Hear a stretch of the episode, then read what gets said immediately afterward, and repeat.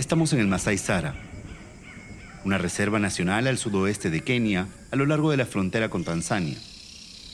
Aquí habitan más de 95 especies de mamíferos y más de 570 especies de aves. Es una parte de la Tierra donde se concentra la más grande migración de animales.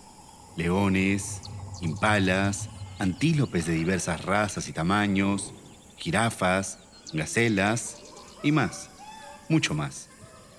Millones y millones de animales pasan de una parte a otra del río para poder sobrevivir y buscar alimentos. Hay una cosa magnífica que sucede en este ecosistema natural de migración de los animales. Hay una relación entre dos animales muy bonita, entre la cebra y el ñu. La cebra tiene una gran capacidad para ver de lejos y el ñu tiene una gran capacidad de oír a la distancia. Ambas especies, como cómplices, se ayudan para poder sobrevivir contra los ataques de los predadores. Entonces el ñu siente los rumores, la cebra trata de ver desde lejos y pueden escapar. Es un entero ecosistema animal de millones de cebras y millones de ñus que van caminando juntos ese es un ejemplo básico para que entiendas por qué los ecosistemas tienen que funcionar. Es decir, tienen que tener un objetivo común y se tienen que colaborar entre ellos, en este caso, para sobrevivir. Hablar de un ecosistema natural es sencillo, pero el humano y las organizaciones también trabajamos en ecosistemas y en este episodio lo descubriremos. Contigo la excusa perfecta para escuchar los temas de tu interés en corte narrativo podcast informativo para oídos hambrientos. Este es un podcast de Sabia Perú. Yo soy Fabricio Serna. Empecemos.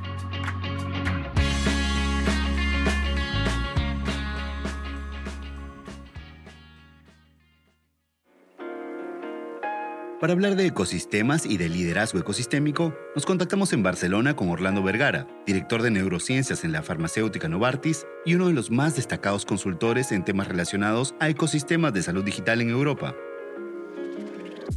La imagen de un ecosistema en la naturaleza, como lo vimos al inicio de este episodio, es algo que fácilmente podemos imaginar o visualizar, pero a nivel corporativo, ¿cómo es que se entiende?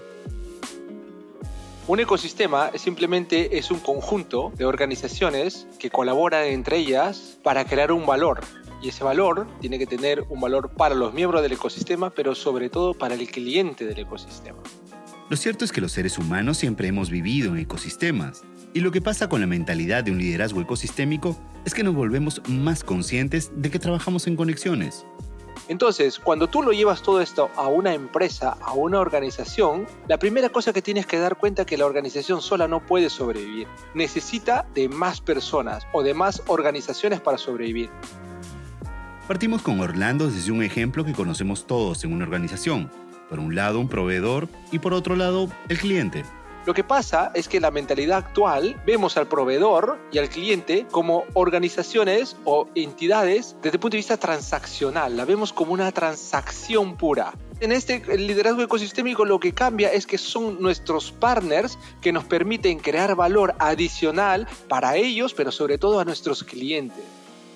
Y ese es el cambio, ser conscientes de que muchas veces vamos a tener que apoyar a ese proveedor por un bien común vamos a tener que liderar una determinada situación o vamos a tener que mantenernos en una posición de observadores o a veces vamos a tener que ser los followers, los que vamos a seguir un liderazgo de otras personas. Entonces todo eso hace que cambiemos nuestra mentalidad. Ahora, para alcanzar un funcionamiento ideal de liderazgo ecosistémico, es importante que el líder reflexione en su desempeño. Una de las características interesantes del liderazgo ecosistémico es que actualmente los modelos de liderazgo actuales, el 80% de los líderes está en una modalidad reactiva. Y claro, solo el otro 20% se encuentra en una modalidad proactiva. Pasar los días en modo reactivo, como dice Orlando, significa que respondemos a alguien o alguna situación en lugar de adelantarnos y crear nosotros mismos un cambio solamente esos líderes, ese 20% que se encuentra en una modalidad proactiva, va a poder crear un valor diferente, una propuesta de valor disruptiva y va a poder tener una ventaja competitiva respecto a sus competidores. Y eso lo puedes hacer cuando eres el líder del cambio, generador del cambio, porque tienes ideas disruptivas que has capturado desde el mercado. El 80% de las personas y los trabajadores está siempre en modo reactivo.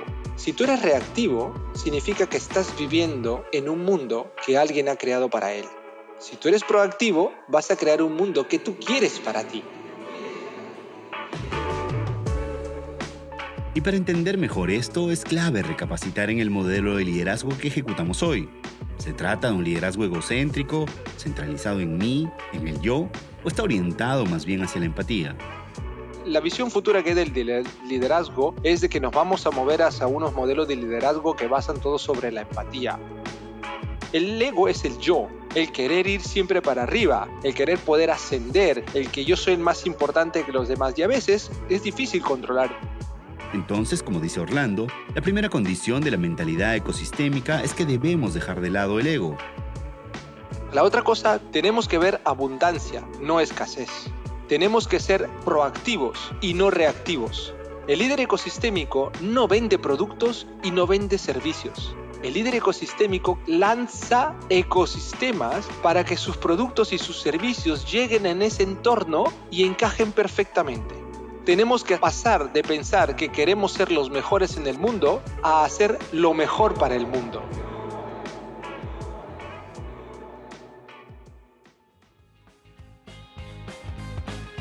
Quieres conocer un poco más sobre el trabajo que hace Orlando Vergara en los ecosistemas de salud, puedes encontrarlo en LinkedIn o Instagram por su nombre. Contigo es un podcast impulsado por Desarrollo del Talento Humano de Sabia Perú hecho en coproducción con Decibel 85.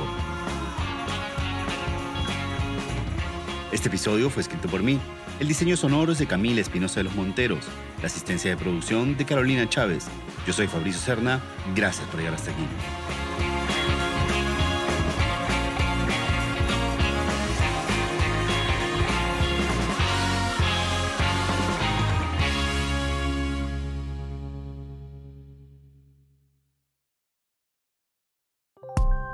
Producido por Decibelio 85.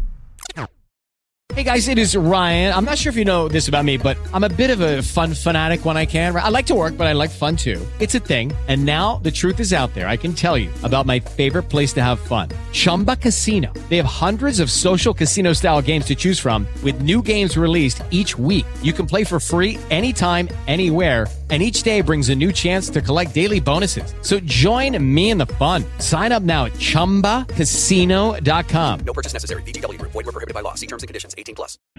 O'Reilly Auto Parts puede ayudarte a encontrar un taller mecánico cerca de ti. Para más información, llama a tu tienda O'Reilly Auto Parts o visita O'ReillyAuto.com. Oh, oh,